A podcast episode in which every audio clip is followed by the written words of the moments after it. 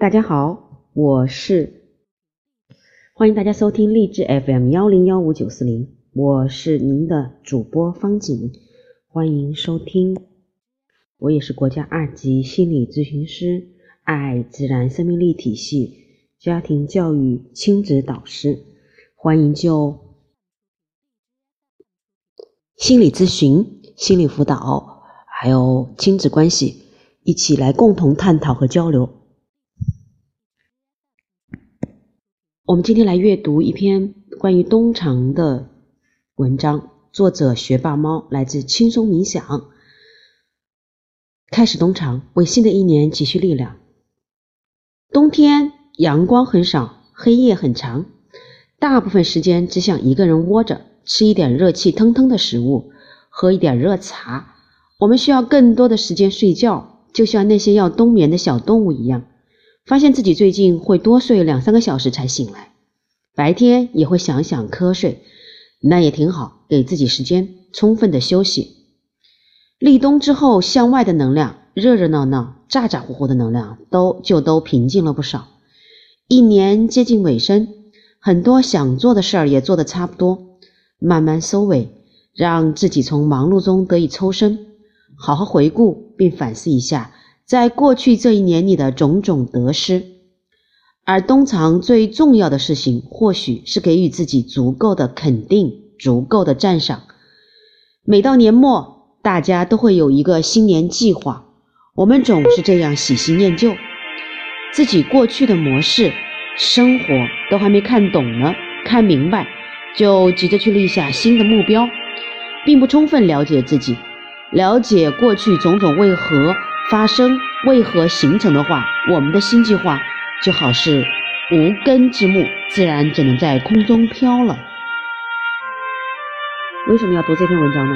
是因为真的是很多我们这种情况，你同意吗？好，我们继续。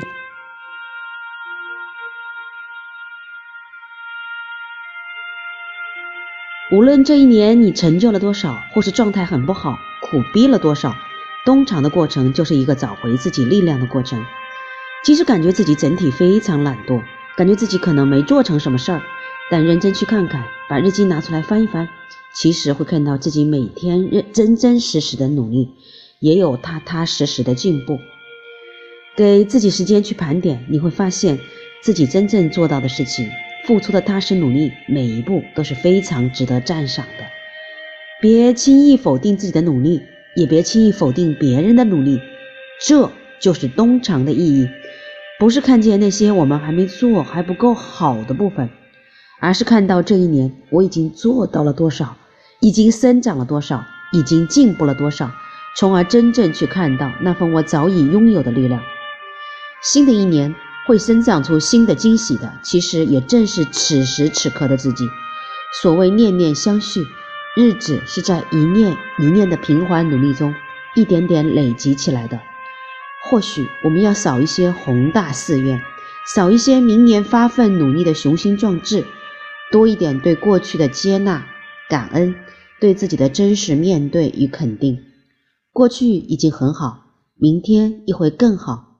在生命的小桌上，每到冬天打个盹儿，开春时醒来，轻抽即行。处处花开，给大家在冬天的这个早晨念这篇文章，最主要的问题就最主要的想传递给大家的是，我们真的要好好对自己好一点，多多肯定自己做到足够好的部分。您是这样做的吗？就像我们的父母专业课上说到的，啊，多肯定优点。你注意到孩子的优点，孩子的优点就会越来越大。你注意到缺点，缺点也会越来越大。你到底是让优点大一些呢，还是缺点多一些呢？好，对自己真正的好一点吧。我们下回见啦。